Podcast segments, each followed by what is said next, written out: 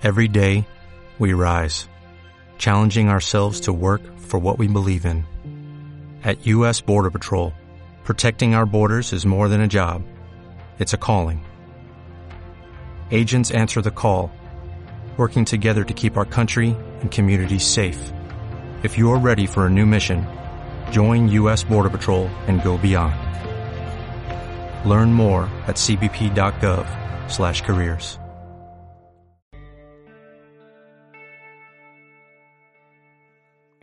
Saludos divergentes, soy Mark R. Soto y te doy como siempre mi más calurosa bienvenida a Divergencia Cero. Como me imagino que has entrado aquí después de haber leído el título del podcast, no es ninguna sorpresa que el relato de hoy es de Stephen King, y es que ya tardaba mucho en leeros algo más de Stephen King, siendo como es uno de mis autores favoritos y en concreto el autor por el cual yo mismo me convertí, me convertí en escritor. No es la primera vez, os decía, que leo algo de Stephen King aquí en Divergencia Cero. Os invito a bucear en los archivos del podcast hasta que encontréis un relato anterior de Stephen King del año pasado titulado La cornisa. Relato que apareció eh, leído por mí en, eh, en, su propio capítulo de Divergencia Cero, ¿vale? La cornisa de Stephen King, relato extraído de El umbral de la noche y que más adelante incluí también en el especial de novela negra y tipos duros con sombrero. Os invito a que lo busquéis, os invito a que lo escuchéis, pero no es de eso de lo que vamos a hablar hoy. De lo que vamos a hablar hoy es de Laurie, un relato de Stephen King del último Stephen King, del, del, Stephen King, pues bueno, ya más mayor, más sereno, más talludito, el Stephen King que ya no vive en Maine, sino que vive en Florida, y que trata en este relato, que por cierto podéis leer de forma totalmente gratuita en Amazon, está, no sé, por alguna razón, está publicado, supongo que como gancho para comprar otros libros, yo, yo también lo hago, o sea, por ejemplo, eh, Largas noches de lluvia que podéis escuchar aquí en Divergencia Cero, una novela breve mía que podéis escuchar aquí en Divergencia Cero. También la podéis leer de forma gratuita en Amazon. Bien, pues esto mismo es lo que ocurre con el relato Laurie de Stephen King, que como os digo lo podéis eh, leer, descargar en vuestro Kindle o en la aplicación Kindle de vuestro teléfono móvil, tablet u ordenador para leerlo de forma totalmente gratuita. Así es como lo he leído yo. Ignoro si tiene audiolibro. Eh, si lo tiene, no está en Audible, ¿vale? Entonces, bueno, creo, creo que no tiene audiolibro y que no estoy pisando a nadie por leeroslo. Bien, ¿qué nos cuenta Stephen King en Laurie? Bueno, a todos los escritores nos pasa a medida que eh, avanzamos en edad, nuestras preocupaciones van cambiando, nuestras obsesiones van cambiando, nuestros miedos van cambiando y todos sabemos que Stephen King utiliza la literatura como forma de exorcizar sus demonios, como forma de hablar de aquello que le preocupa. ¿Qué le preocupaba al Stephen King de veintitantos años? El alcoholismo, las drogas, los libros, el fracaso, el vivir en una caravana, básicamente lo que era su vida por entonces. ¿Qué le preocupa al Stephen King de ahora? Bueno, pues le preocupa, entre otras cosas, eh, eh, bueno, el miedo a la vejez, el miedo a la muerte, a quedarse solo, a perder a los seres queridos, y son temas que ya ha tratado en otros libros. Por ejemplo, en Un saco de huesos tenemos a un escritor eh, que se queda viudo, ¿vale? Y eh, gran parte del libro, la parte que realmente está bien del libro es la que trata del duelo de este escritor que se queda viudo. En, en la historia de Lizzie es al revés, es la esposa de un escritor famoso quien se queda viuda, el escritor es el que muere y ella es la que tiene que atravesar el proceso de duelo. Y hay más, uh, hay más novelas que tratan este tema y más relatos, solo que ahora mismo que estoy un poquito improvisando sobre la marcha no recuerdo, pero yo creo que estos son los casos más los más gordos, los más paradigmáticos en los que Stephen King abordó el tema del duelo, supongo que como una preocupación personal. Bien, en Laurie vuelve a hacer algo parecido. Habla, es, es, la historia de un hombre de avanzada edad, 70 años, que está en duelo, su esposa ha muerto hace unos meses y su hermana le regala un cachorrito, una perrita a la que acabará llamando Laurie. Bien, de esto es de lo que va el relato, de cómo este hombre eh, afronta el duelo, de cómo este perro, la adoración de esta perrita Laurie le irá sacando de ahí hasta que algo horrible ocurra. No os doy más pistas, solamente os digo que este primer capítulo abarca la primera mitad del relato, porque es un relato largo, y que dentro de unos días subiré la segunda. Eh, ya sabes lo que te digo siempre, dale al like, suscríbete, considera hacerte fan, pero casi que te lo repito cuando acabemos, ¿vale? Os espero a la vuelta del relato. Nada, soy Marque Resoto, te dejo con Stephen King y en un rato vuelvo. Hala, hasta ahora.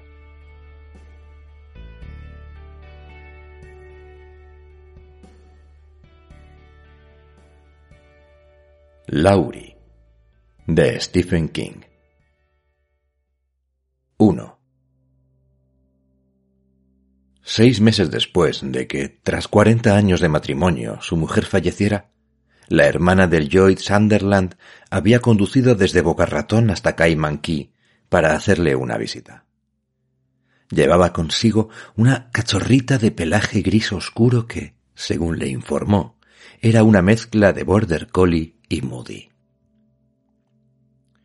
Lloyd no tenía la menor idea de lo que era un Moody, y tampoco le importaba. No quiero ningún perro, Beth.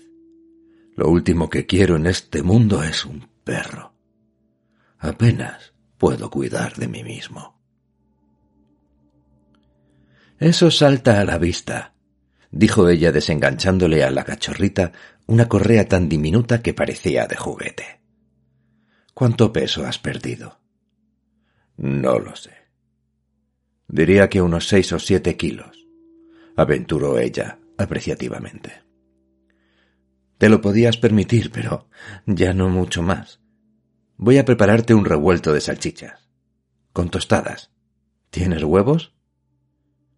No quiero revuelto de salchichas, replicó Lloyd observando a la perrita. Estaba sentada sobre la alfombra blanca y mullida, y se preguntó cuánto tardaría en dejar allí su tarjeta de visita. Cierto que la alfombra pedía a gritos un buen aspirado y probablemente una limpieza a fondo, pero al menos nunca se habían orinado en ella. La perrita lo miraba con sus ojos color ámbar. Parecía estudiarlo. ¿Tienes huevos o no? Sí, pero... ¿Y salchichas? No, claro que no. Seguro que has estado alimentándote a base de gofres congelados y sopa de lata.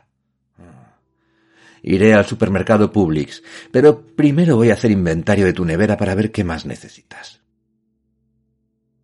Era su hermana mayor. Se llevaban cinco años. Prácticamente lo había criado sola después de que su madre falleciera, por lo que de niño jamás había sido capaz de llevarle la contraria. Ahora eran mayores y seguía siendo incapaz de plantarle cara. Más aún desde que Marian no estaba. Joyce sentía un vacío en su interior, allí donde antes había albergado las entrañas. Quizá volvieran, quizá no.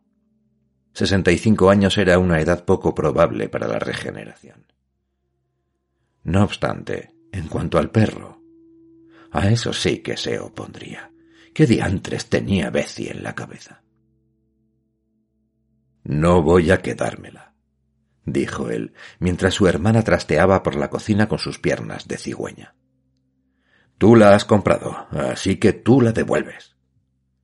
No la he comprado. La madre era una border collie de pura raza que se escapó y se apareó con el perro de un vecino. Ese era el Moody. El dueño de la madre consiguió regalar los otros tres cachorros, pero a esta, como era la más pequeña de la camada, nadie la quería. El tipo, que cultiva hortalizas en un pequeño huerto, estaba a punto de llevarla a la perrera cuando pasé, y vi un anuncio clavado en un poste de teléfonos donde ponía ¿Alguien quiere un perro? Y pensaste en mí. Seguía observando a la cacharrita, que le devolvía la mirada. Las orejas puntiagudas parecían ser la parte más grande de su cuerpo. ¿Sí?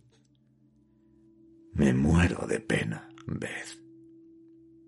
Su hermana era la única persona a la que se veía capaz de exponerle su terrible pesar, lo cual suponía un alivio.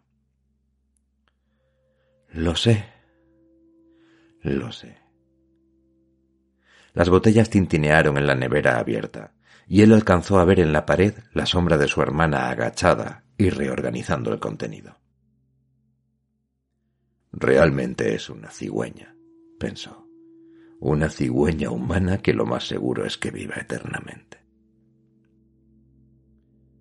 Una persona en duelo necesita mantener la mente ocupada. prosiguió ella. Cuidar de algo. Eso es lo que me dije cuando vi el anuncio. No se trata de quién quiere un perro, sino de quién necesita un perro. Y ese eres tú. Virgen Santa, esta nevera parece una granja de moho. ¡Qué asco! La cachorrita se levantó, dio un tímido paso hacia Lloyd, pero se lo pensó mejor, suponiendo que pensara, y volvió a sentarse. Quédatela tú. Rotundamente no. Jim es alérgico. Beth, y tenéis dos gatos. ¿A ellos no les tiene alergia? Sí, y por eso nos basta con dos gatos. Si es así como te sientes, me llevaré a la cachorrita al refugio de animales de Pompano Beach.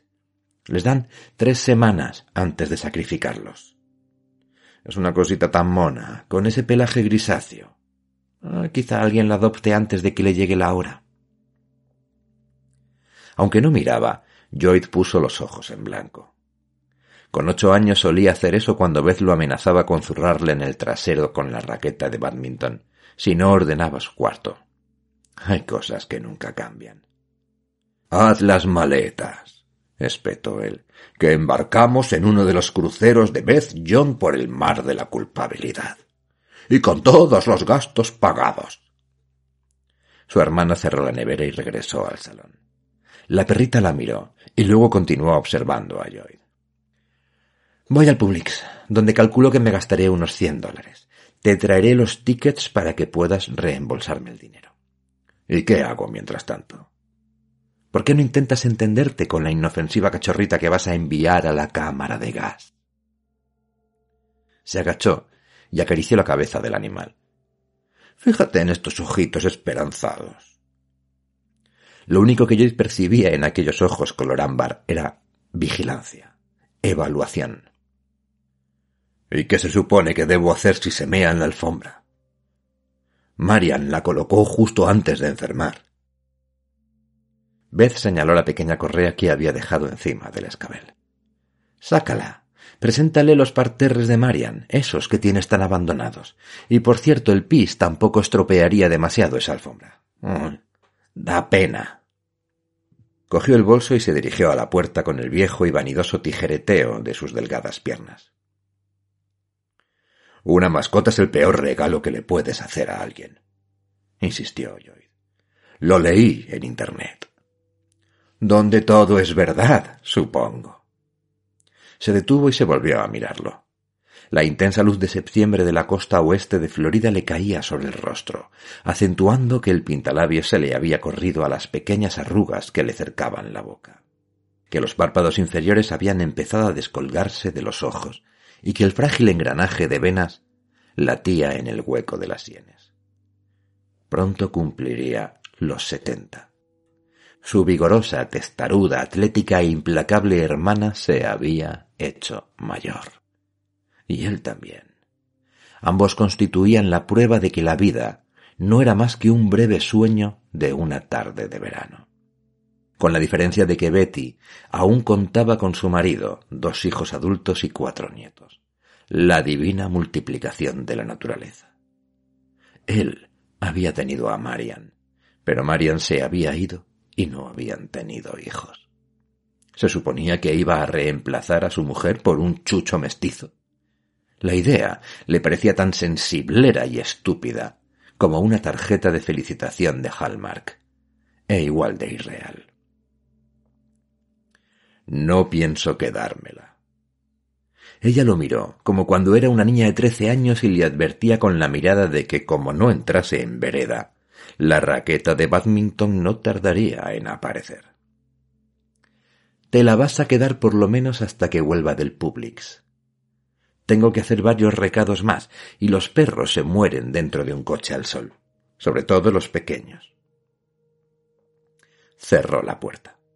Lloyd Sunderland, jubilado, viudo desde hacía seis meses, últimamente poco interesado en la comida, ni en ningún otro placer mundano, se sentó con la vista clavada en esa visitante no deseada que lo miraba desde la mullida alfombra. ¿Qué estás mirando, boba? le preguntó. La cachorrita se levantó y se le acercó. De hecho, sus andares parecían los de un pato abriéndose paso entre la hierba alta. Volvió a sentarse junto al pie izquierdo de Lloyd y alzó la vista. Él bajó la mano, vacilante, esperando un mordisco, pero la perrita se la lamió. Lloyd agarró la correa diminuta y la abrochó al pequeño collar rosa. Venga, vamos a sacarte de la alfombra mientras aún estemos a tiempo. Tiró de la correa. La cachorrita se limitó a permanecer sentada y a mirarlo. Lloyd suspiró y le cogió en brazos. Ella volvió a lamerle la mano. La llevó afuera y la dejó en la hierba.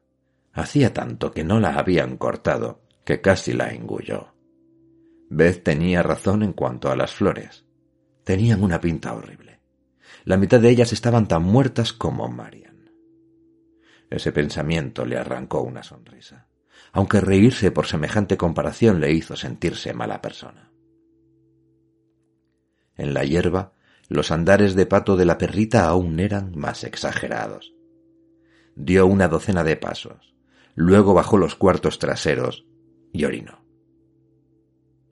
No está mal, pero no pienso quedarme contigo. Empezaba a sospechar que cuando Beth regresara a Boca Ratón, la perrita no la acompañaría. No, esa visitante no deseada se quedaría con él en esa casa, a menos de un kilómetro del puente levadizo que conectaba el Cayo con el continente. No iba a funcionar.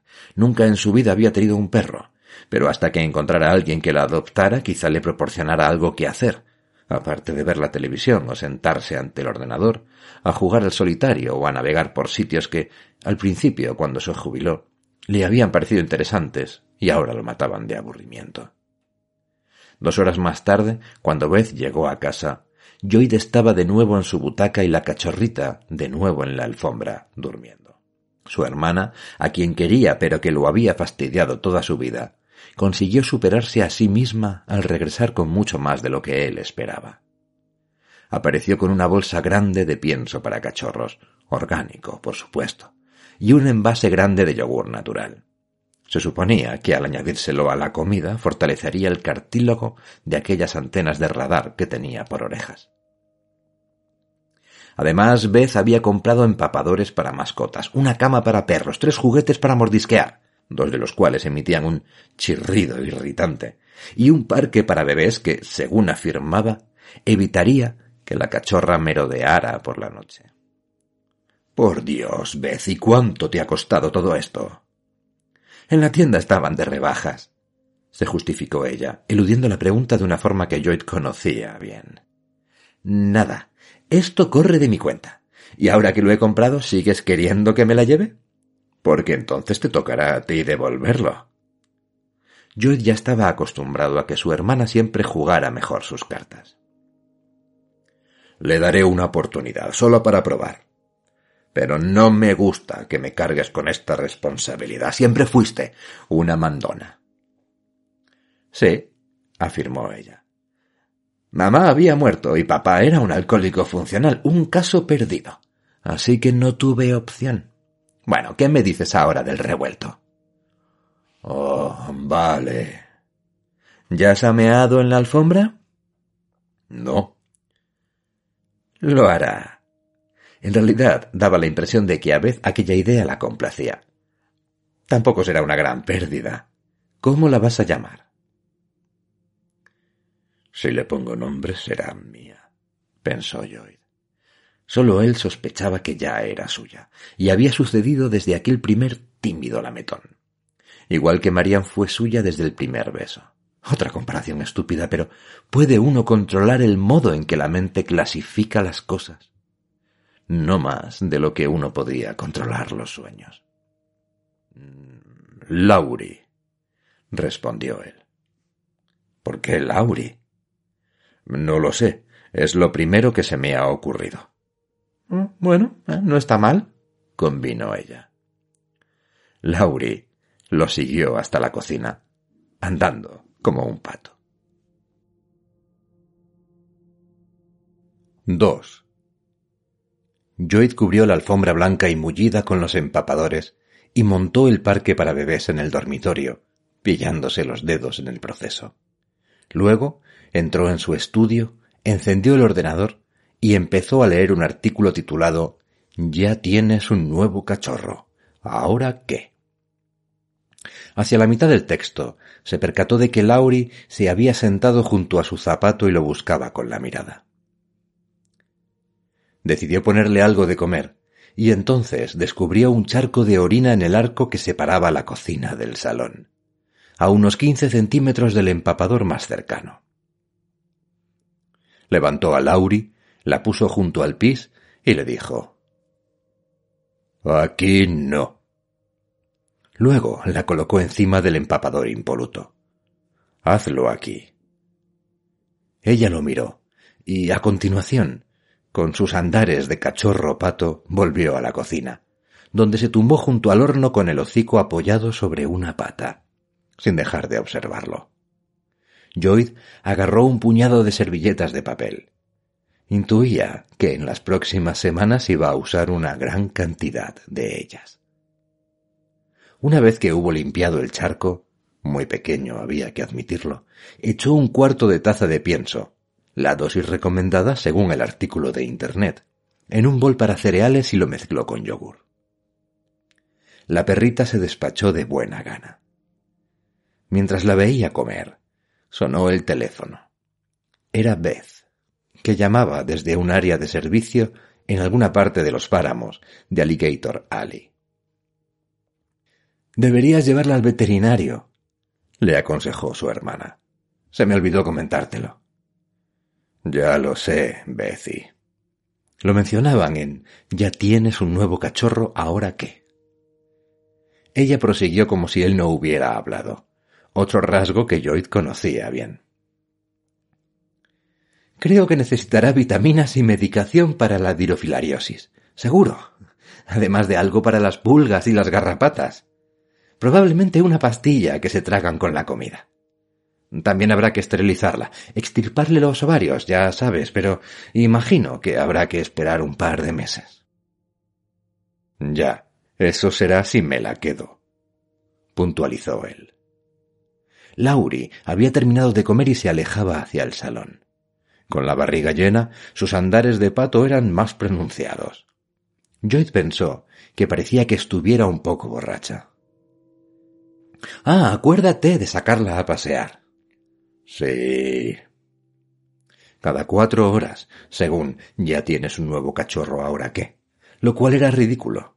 No tenía la más mínima intención de levantarse de la cama a las dos de la madrugada para sacar a pasear a su huésped no invitada.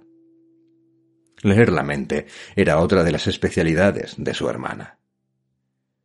Seguro que estás pensando que levantarte en mitad de la noche será un fastidio. Se me ha pasado por la cabeza.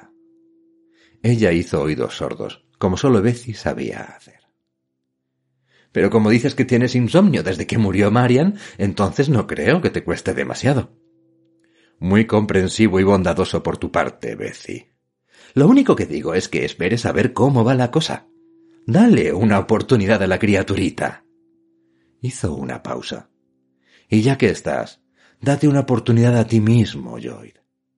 Trabajé para una compañía de seguros durante casi cuarenta años, y puedo afirmar que los hombres de tu edad corren mayor riesgo de enfermar tras la pérdida de su esposa. Y también mueren antes, por supuesto. Ante eso, él guardó silencio. ¿Me lo prometes? ¿Prometerte qué? Como si no lo supiera. Que le darás una oportunidad. Beth intentaba arrancarle un compromiso que Lloyd estaba poco dispuesto a contraer. Miró a su alrededor, como buscando inspiración, y divisó un zurullo, una pequeña salchicha solitaria, en el punto exacto en que antes estaba el charco de orina, a unos quince centímetros del empapador más cercano. Bueno, ahora la criaturita está aquí conmigo, ¿no? Replicó él. Era lo máximo que podía ofrecerle. Conduce con cuidado. Así en todo el camino. Me adelantan mucho y algunos me pitan, pero no acelero, porque ya no confío en mis reflejos. Se despidió de su hermana, echó mano a varias servilletas de papel y recogió la salchicha. Lauri lo observaba con sus ojos color ámbar. A continuación la llevó afuera, pero allí no hizo nada. Veinte minutos más tarde, cuando terminó de leer otro artículo sobre la educación de los cachorros, se topó con un nuevo charco de pis en el arco entre el salón y la cocina. A quince centímetros del empapador más cercano. Se inclinó hacia adelante, con las manos en las rodillas y la espalda, lanzando su habitual tañido de advertencia. Estás en tiempo de descuento, colega. Ella lo miró. Parecía estudiarlo.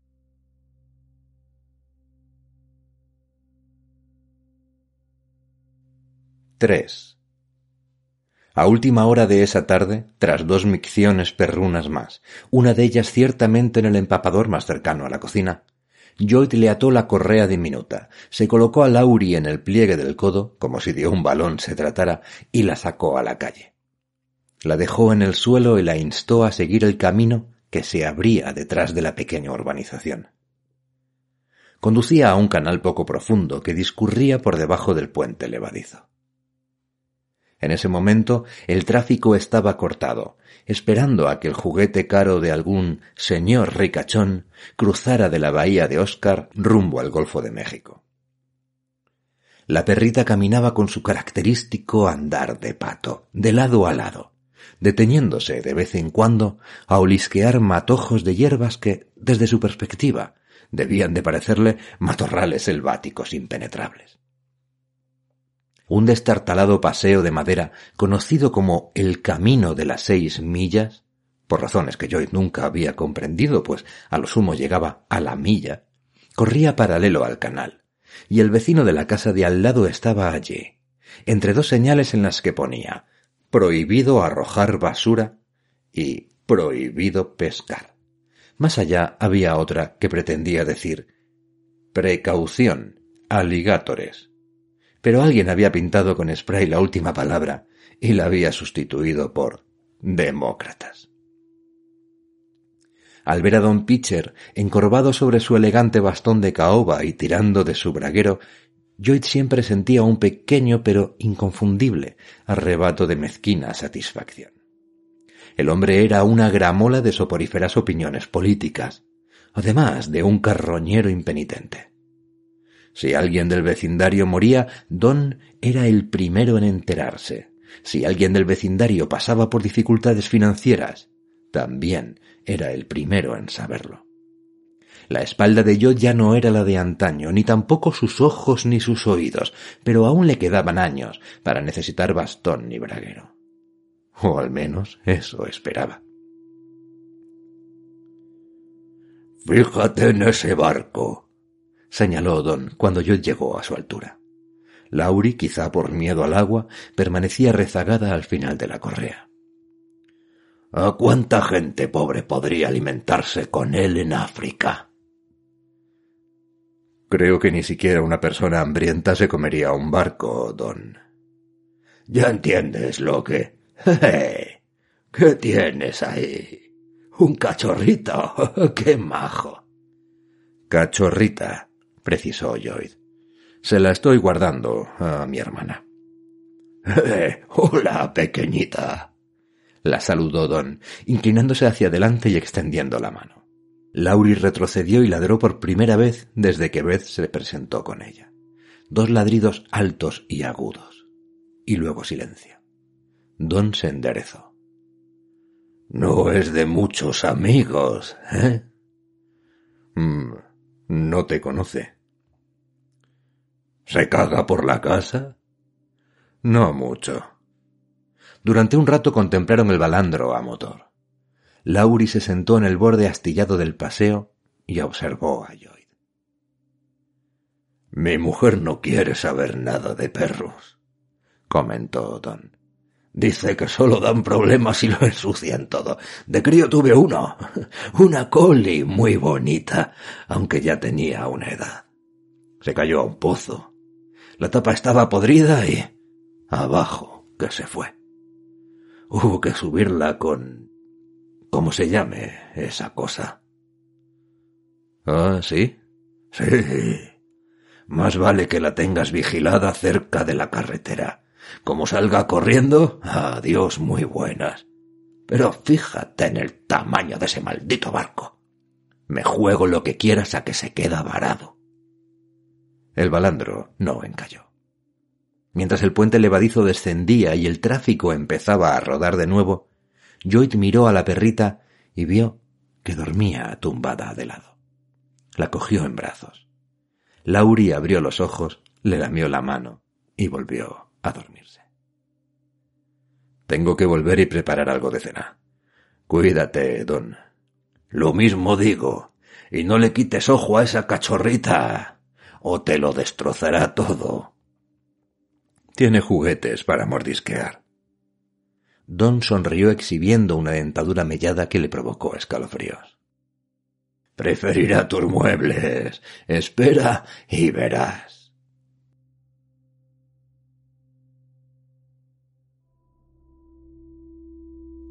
Cuatro. Aquella noche, mientras veía las noticias en la televisión, Lauri se acercó a un lado de la butaca y profirió los mismos dos ladridos agudos y cortos de antes. Joy estudió sus vivarachos ojos, sopesó los pros y los contras y luego la levantó y la sentó en su regazo. Como me mees encima te mato, le advirtió. Ella no se le meó encima. Se echó a dormir con el hocico bajo la cola. Lloyd la acarició distraídamente mientras veía las imágenes grabadas con un teléfono móvil de un ataque terrorista en Bélgica. Cuando acabaron las noticias, se llevó a Lauria afuera de nuevo cargando con ella como si fuera un balón. Le abrochó la correa y la dejó acercarse hasta la cuneta de Oscar Road, donde se agachó e hizo sus cosas. Buena idea, dijo Lloyd. Recuérdalo para la próxima. A las nueve forró el parque para bebés con una capa doble de empapadores. Se dio cuenta de que al día siguiente tendría que comprar más junto con otros tantos rollos de papel de cocina, y la metió allí. Lauri se sentó observándolo.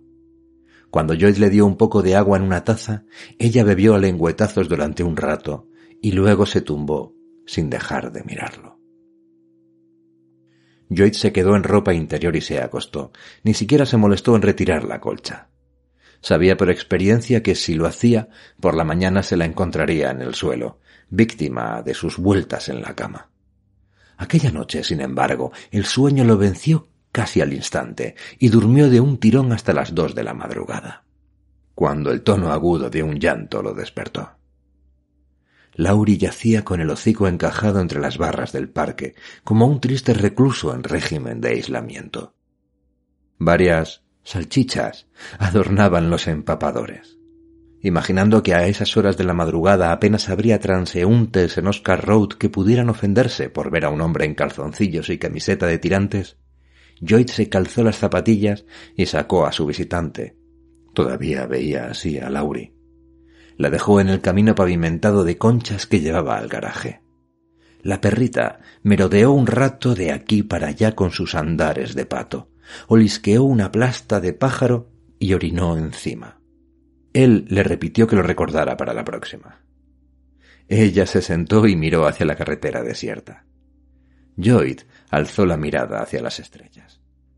Al principio pensó que nunca había visto tantas, pero luego se dijo que seguramente sí, solo que hacía mucho. Trató de acordarse de la última vez que había estado en la calle a las dos de la mañana y fue incapaz de recordarlo. Contempló la vía láctea casi hipnotizado hasta que se dio cuenta de que se estaba durmiendo de pie. Cogió a la perrita y volvió a llevarla dentro. Lauri lo observaba en silencio mientras cambiaba los empapadores en los que se había cagado, pero los lamentos se reanudaron en cuanto la dejó en el parque. Se planteó llevársela a la cama, pero según ya tienes un nuevo cachorro ahora que, esa era una muy mala idea La autora del artículo, una veterinaria llamada Susan Morris, lo expresaba de forma inequívoca. Una vez que emprendas ese camino te resultará muy difícil dar marcha atrás. Además no le agradaba la idea de despertarse y encontrar una de aquellas salchichitas marrones en el lado donde había dormido su mujer. No sólo le parecería una falta simbólica de respeto, sino que significaría tener que cambiar la cama una tarea que tampoco le hacía mucha gracia, pues siempre la liaba. Se dirigió a la habitación que Marian había denominado su guarida. La mayoría de sus cosas continuaban allí. A pesar de la fuerte insistencia de su hermana, él aún no había reunido el valor necesario para hacer limpieza. Básicamente, evitaba entrar en ese cuarto desde la muerte de Marian. Incluso le dolía mirar las fotos colgadas en la pared. Y más a las dos de la madrugada. Creía que a esas horas la piel de una persona se tornaba más fina. Hasta las cinco, cuando la primera luz del alba despuntaba por el este, no empezaba a endurecerse de nuevo. Marian nunca se había actualizado comprándose un iPod pero el reproductor de CD portátil que solía llevar a las clases de gimnasia dos veces por semana descansaba en la balda sobre su reducida colección de álbumes. Abrió el compartimento de las pilas y no detectó ningún indicio de corrosión en las triple A. Repasó los CD con el pulgar. Se detuvo en uno de Hall Oates, pero finalmente se decantó por un recopilatorio de los grandes éxitos de Joan Baez insertó el disco y comprobó que al cerrar la tapa giraba satisfactoriamente. Regresó con el aparato al dormitorio. Laurie dejó de gemir en cuanto lo vio. Pulsó el botón de play y Joan Baez empezó a cantar The Night They Drove for Dixie Town. Colocó el reproductor encima de uno de los empapadores secos. Laurie lo olisqueó y luego se tendió junto a él, con el hocico rozando la etiqueta adhesiva en la que se leía propiedad de Marian Sunderland. ¿Te sirve? preguntó Lloyd. Eso espero, maldita sea. Volvió a la cama y se tumbó con las manos bajo la almohada, donde la tela estaba fría. Escuchó la música. Cuando Baez empezó a cantar Forever Young, lloriqueó un poco. Qué predecible, pensó. Menudo cliché. Entonces se durmió.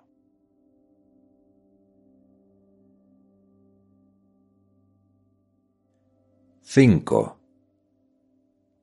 Septiembre dio paso a octubre, el mejor mes del año en el norte del estado de Nueva York, donde Marian y él habían vivido hasta su jubilación, y en la modesta opinión de Lloyd, EMHO, como dicen en Facebook, la mejor época allí, en la costa de Florida. La canícula había pasado, pero los días seguían siendo cálidos y las frías noches de enero y febrero estaban en el siguiente calendario.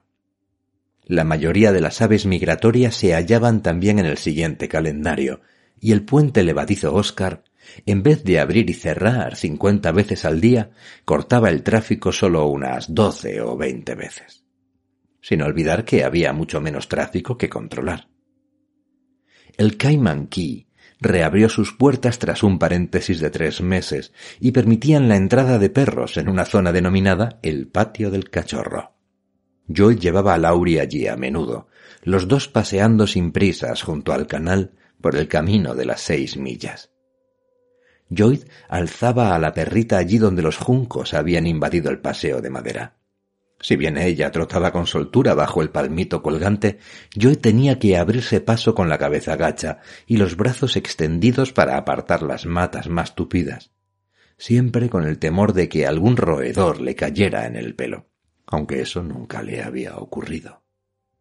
Cuando llegaban al restaurante, ella se sentaba tranquila junto a su zapato, al sol, y en ocasiones Lloyd premiaba su buen comportamiento con una patata frita de su bandeja de pescado frito. Al verla, todas las camareras exclamaban embelesadas y se agachaban para acariciarle el grisáceo pelaje. Bernadette, la encargada, estaba especialmente prendada de ella. Mmm, qué carita, decía siempre, como si eso lo explicara todo. Se arrodillaba junto a Laurie, lo cual brindaba a Lloyd una excelente y siempre bien apreciada visión de su escote. ¡Oh, qué carita! Laurie aceptaba las atenciones, pero no parecía que estuviera deseándolas. Se limitaba a sentarse echándole una ojeada a su nueva admiradora antes de volver a centrar su atención en Lloyd. Parte de su interés quizás se debiera a las patatas fritas, pero no todo.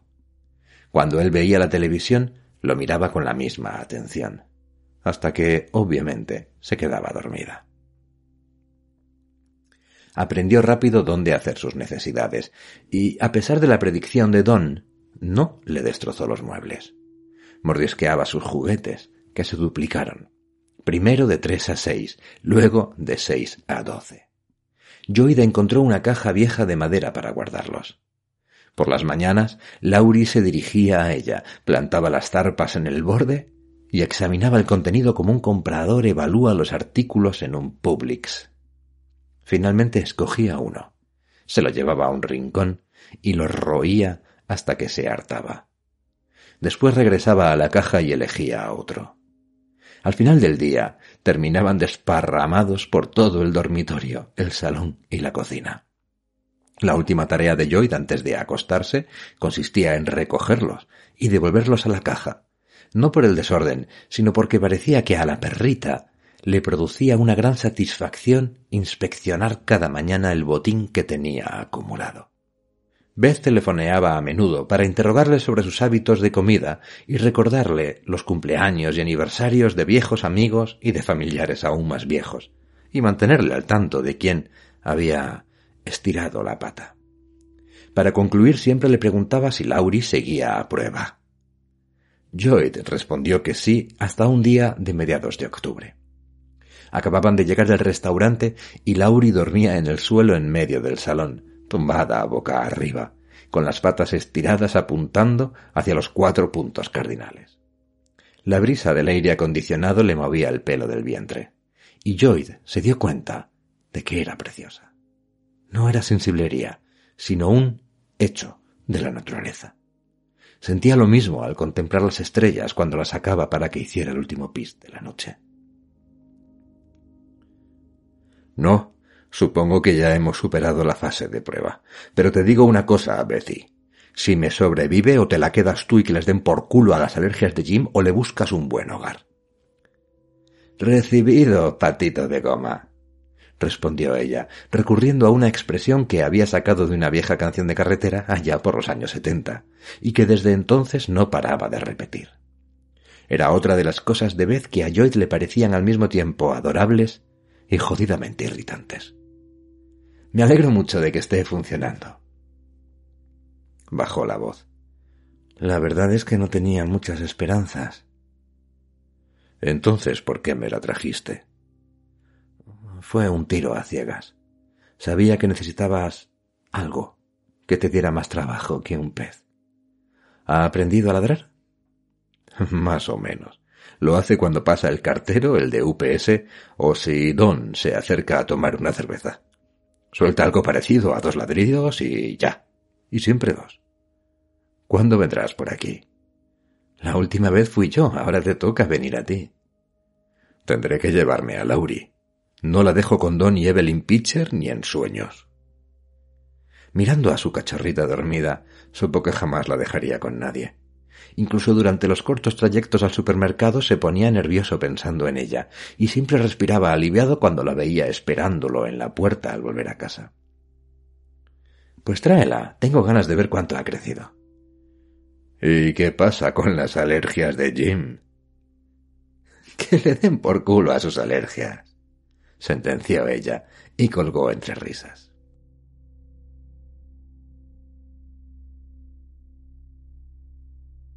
6. Tras las exclamaciones y muestras de cariño iniciales de Beth al ver a Laurie, que excepto por una parada para que aliviara la vejiga, había dormido en el asiento trasero durante todo el trayecto hasta Boca, pronto se impusieron sus habituales prioridades de hermana mayor. Si bien sabía cómo darle la lata con multitud de temas, era una experta en este sentido. Esta vez su principal preocupación era que Joyce visitara al doctor Albright para someterse a un chequeo que llevaba desde hace tiempo postergando. Aunque tienes buen aspecto, concedió ella. Lo admito, incluso parece que has cogido color. Eso suponiendo que no sea ictericia, claro. Siempre puedo contar contigo para que me des ánimos, Bessie. Es el sol. Paseo a Lauri tres veces al día, por la playa cuando nos levantamos, por el camino de las seis millas a mediodía, cuando voy a comer al caimanquí, y otra vez por la playa al atardecer. Para la puesta de sol. A ella le trae sin cuidado, los perros carecen de sentido estético, pero yo la disfruto. La llevas por el paseo del canal, Virgen Santísima, Joyd, si es una ruina. Cualquier día se hundirá bajo tus pies y os tirará al canal a ti y a esta princesita. Frotó la cabeza de Lauri. El animal entornó los ojos e incluso pareció que sonreía. Lleva ahí como cuarenta años, creo que durará más que yo. Ah, ¿has concertado ya cita con el médico? No, pero lo haré. Ella le tendió el teléfono. ¿Por qué no llamas ahora? Quiero verte. Joyd supo, por la expresión de sus ojos, que ella no esperaba que aceptara, lo cual supuso una razón para hacerlo, pero no la única. En años anteriores le daba pavor acudir al hospital. Aguardaba el momento, condicionado sin duda por demasiadas series de televisión, en que el médico lo miraría muy serio y diría Tengo malas noticias. Sin embargo, ahora se sentía bien. Cuando se levantaba por la mañana tenía las piernas agarrotadas, probablemente debido a las caminatas, y la espalda le crujía más que nunca. Pero al sondear su interior no hallaba nada inquietante. Sabía que el cuerpo de un anciano podía albergar cosas malignas capaces de crecer inadvertidas durante mucho tiempo reptando despacio hasta que llegaba la hora de acelerar. Pero nada había progresado hasta el punto de ser visible. No había sangre en sus heces ni en sus esputos, no sentía ningún dolor agudo en las tripas, tragaba sin dificultad, orinaba sin dolor. Reflexionó que era mucho más fácil ir al médico cuando tu cuerpo te decía que no existían motivos para hacerlo. ¿Por qué sonríes? La voz de Beth denotaba suspicacia. Por nada. Dame eso. Alargó el brazo hacia el teléfono, pero ella lo apartó. Si de verdad vas a llamar, utiliza el tuyo.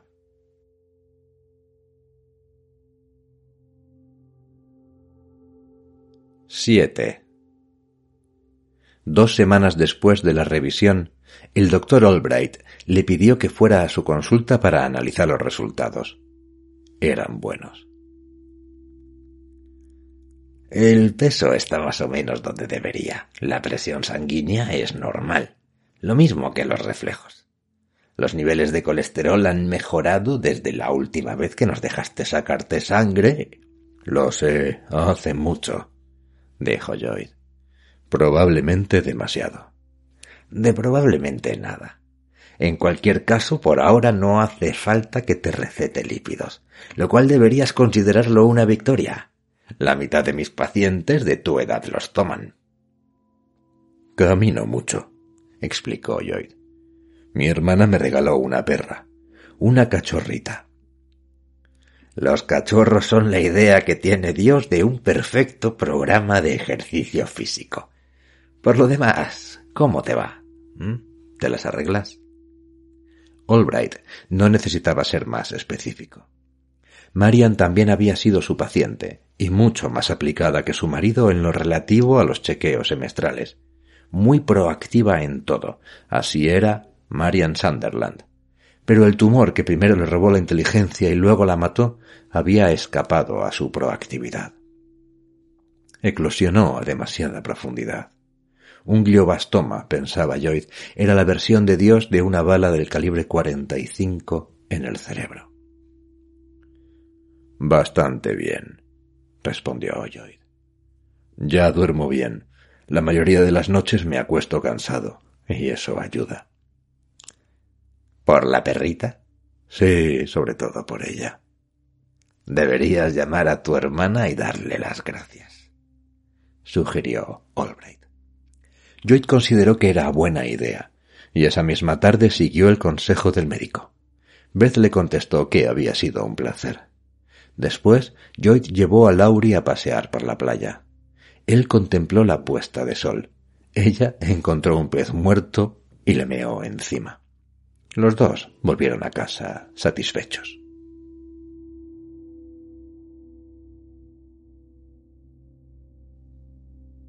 Ocho. El 6 de diciembre de aquel año empezó como de costumbre, con un paseo por la playa seguido del desayuno. Pienso Gaines Mill para Laurie, unos huevos revueltos y una tostada para Lloyd. Nada presagiaba que Dios estaba amartillando su revólver del calibre 45. Lloyd vio la primera hora del programa Today y luego fue a la guarida de Marian. Había accedido a encargarse de la contabilidad del Cayman Key y de un concesionario de automóviles de Sarasota. Se trataba de un trabajo con poca presión, sin estrés, y aunque tenía cubiertas.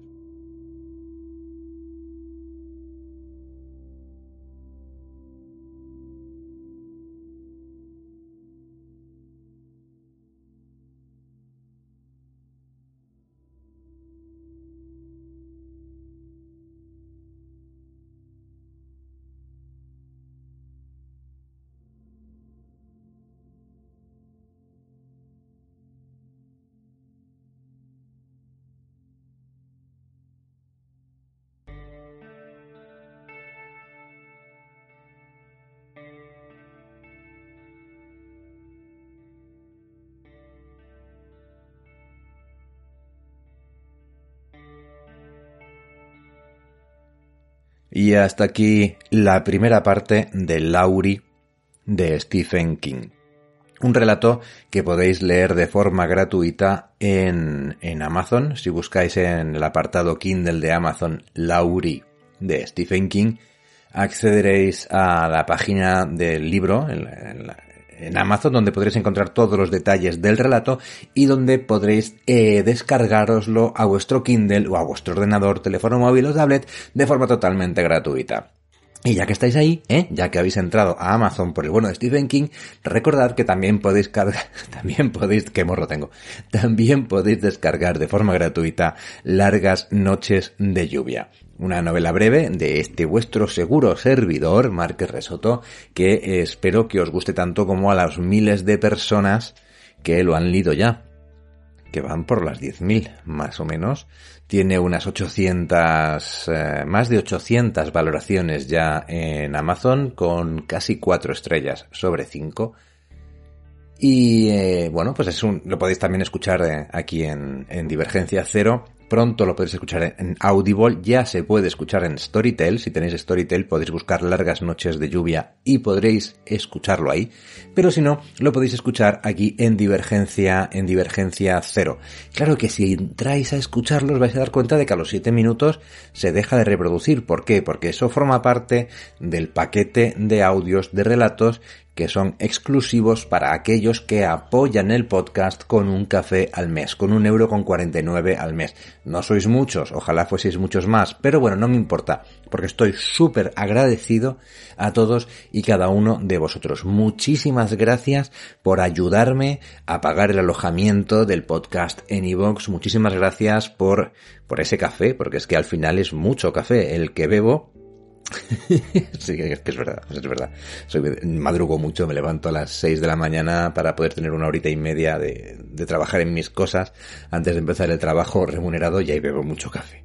Entonces, bueno, que me ayudéis con alguno de esos cafés, yo os lo agradezco muchísimo de todo corazón. En cualquier caso, eh, si te ha gustado este audio, dale al corazoncito, al like, al me gusta, al botón que tengas para estos menesteres en tu plataforma de podcasting. Suscríbete, suscríbete al podcast a Divergencia Cero para que tu aplicación de podcasting te avise cuando saque la segunda parte del relato de Stephen King o cualquier otro relato nuevo.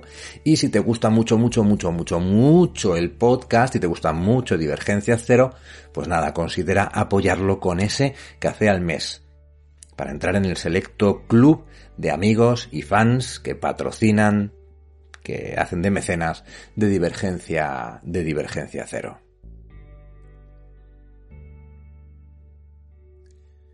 Hasta aquí el capítulo de hoy. La música que ha sonado y que está sonando está toda ella compuesta por Kevin MacLeod, que es algo así como el rey Midas de los audios gratuitos. Yo creo que todos los podcasters los usamos o los hemos usado alguna vez. Son de licencia Creative Commons y bueno, pues por eso se pueden eh, utilizar libremente, pero lo suyo es citarlo, así que se cita. El relato es de Stephen King, está gratis en Amazon, ya lo sabéis, ya os lo he dicho.